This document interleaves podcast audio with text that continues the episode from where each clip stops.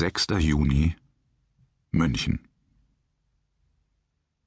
Er hätte nicht die Abkürzung durch den englischen Garten nehmen sollen.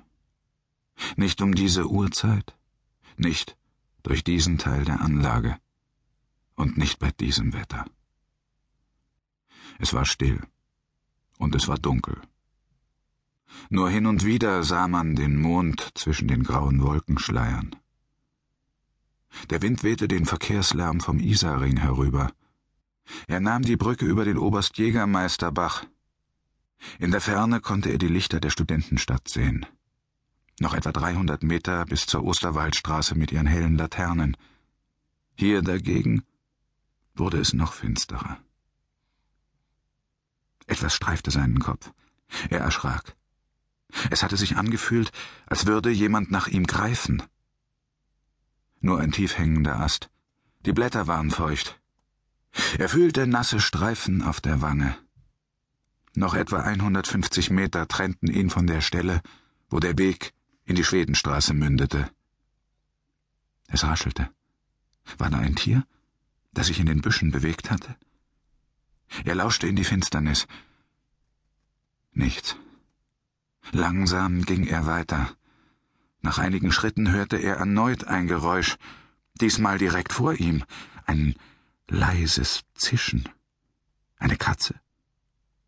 Erneut blieb er stehen, den Kopf zwischen die Schultern gezogen und horchte.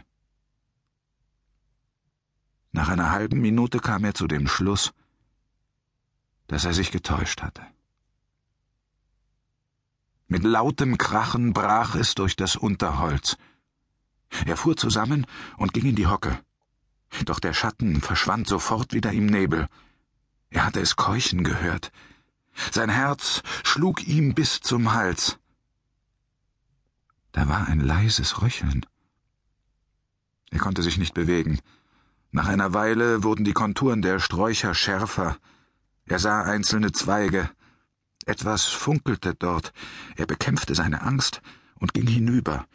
Um den kleinen hellen Punkt am Boden erkannte er eine Hand. Ein schmaler Ring an einem Finger spiegelte das Licht der fernen Straßenlaternen wider. Sein Magen füllte sich mit kaltem Glas. Jemand lag unter dem Strauch. Der Körper einer Frau. Ihre Kleidung war nur noch Fetzen. Er drehte sich zur Seite und übergab sich in die Büsche.